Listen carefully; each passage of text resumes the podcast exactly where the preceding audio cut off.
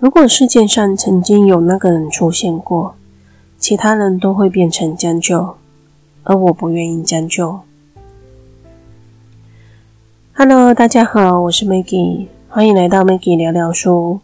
今天我们来讲讲这本小说《何以笙箫默》，作者是顾漫。这本小说整本书围绕着“等待”两个字，叙述手法是用插叙法的手法写的。何以笙与赵默笙的故事是讲述前后七年，七年前他们分手，七年后他们再次相遇。因为不愿意将就，所以只能等待。只是等着等着，等待已经与时间没有关系了，变成了一种习惯，任它自由生长。而我无力抵抗。七年了，赵默笙终于回国了。至于他为什么又回到这个城市，也许是想再见他一面吧。超市里人群嘈杂，没想到他们两人再次见面，竟然是这种情形。何以笙，那个他曾经用尽全心全力深爱的男人。保全人员捡到了一个钱包，交给了赵默笙，是因为里面放了他的照片。照片后面写了 “My Sunshine”，那是何以笙曾经对他的称呼。潇潇曾经是赵默笙大学同寝的上铺。赵默笙没有想到，曾经害羞内向的潇潇，如今变成了知名的偶像。而潇潇也没有想到。赵默笙从前就喜欢走走拍拍，如今竟成了一名国际摄影师。从潇潇手中拿到了何以笙律师事务所的名片。赵默笙也不知道为什么，走着走着就来到了何以笙的律师事务所。但是他没有遇见他，也许向来缘浅，奈何情深。赵默笙将钱包交到了柜台之后，就离去了。从没有想过何以笙会再来找他，但是却是为了取回放在钱包里面的那一张满山闪的照片。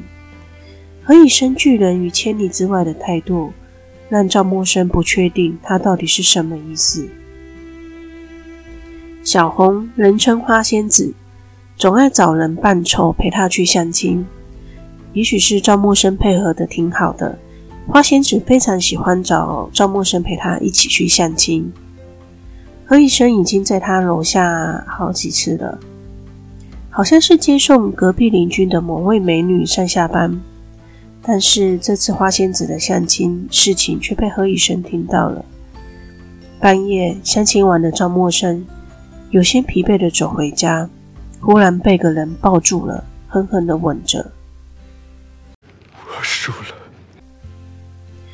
赵默笙以为他喝醉了，然而只有何以笙知道自己从头到尾都是清醒的。隔天，赵默笙看见何以笙在他家门口等着他。他们走着走着，回到了当年那一所大学。本来何以笙的计划，大学毕业后就结婚，过一年他们两个就买房子。只是计划永远赶不上变化。何以笙法大的教授还记得赵默笙，当年追何以笙的女生何其多，没有人认为赵默笙会追到何以笙，只有何以笙知道，每次当他缠着她时，他眼里都会藏着淡淡的笑意。再次遇见何以笙与他的律所朋友相和都认为是赵默笙甩了何以笙，赵默笙很生气，当初是他说了，再也不想见到他。何以笙对赵默笙说：“分手那天，赵默笙的父亲来找过他，他故意误导赵默笙，让他误以为是父亲说了什么过分的话，才让何以笙如此生气。然而赵默笙却不知道，多年前何以笙的父亲因为还不出银行贷款而坠楼身亡，母亲则伤心欲绝，病亡。”而这一切的源头，就是赵默笙的父亲，也就是当时的市长。只是让何医生最恨的，还不是这个，他最恨的是，当他知道赵默笙是市长千金的时候，他还不愿意分手。那现在呢？你现在要不要回到我的身边？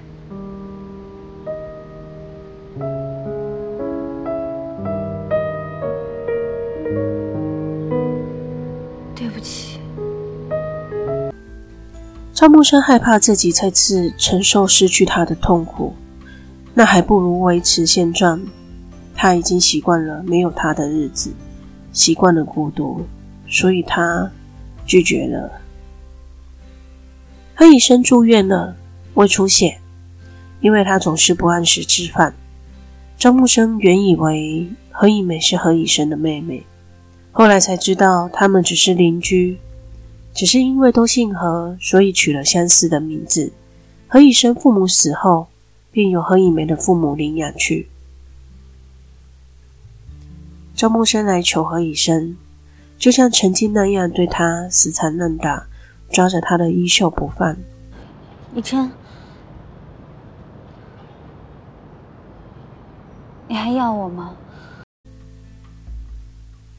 赵默笙告诉何以琛，他结婚了，但是离婚了。这个消息让何以琛痛不欲生。赵默笙，你凭什么认为我何以琛会要一个离过婚的女人？只要想到曾经有人。拥抱过他，他就嫉妒的快要疯掉。然而，在第二天又迫不及待的找上他，何以琛要他带上户口本，直接去登记结婚。于是，他们就像是个互相憎恨的人，一点也没有新婚的喜悦。在这样诡异的情况下，结婚了。赵木生搬进了何以琛的家中，将他空荡荡的冰箱填满。只是两个人陌生的一点也不像是新婚夫妻，这七年的隔阂一直在他们中间。赵默笙要去香港出差几天，但是他忘了跟何以笙讲。当何以笙看到护照，以为赵默笙又要背着他离开。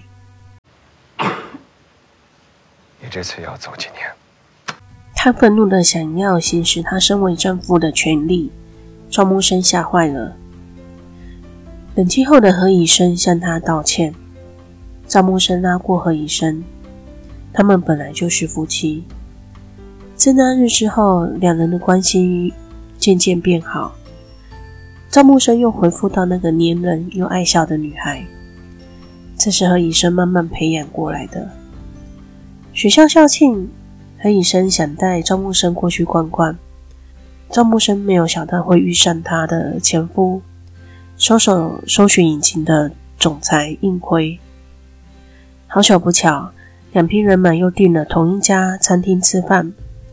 赵默笙只能硬着头皮说他们认错人了。他不想与何以琛两人感情刚升温没多久，又发生了分歧。应辉没有拆穿他，体贴地说：“确实认错了。”赵默笙喝醉了，夜里应辉来找何以琛，诉说了他们两个婚姻是怎么回事。当年在美国的赵默笙又是如何度过一个又一个的孤独夜晚？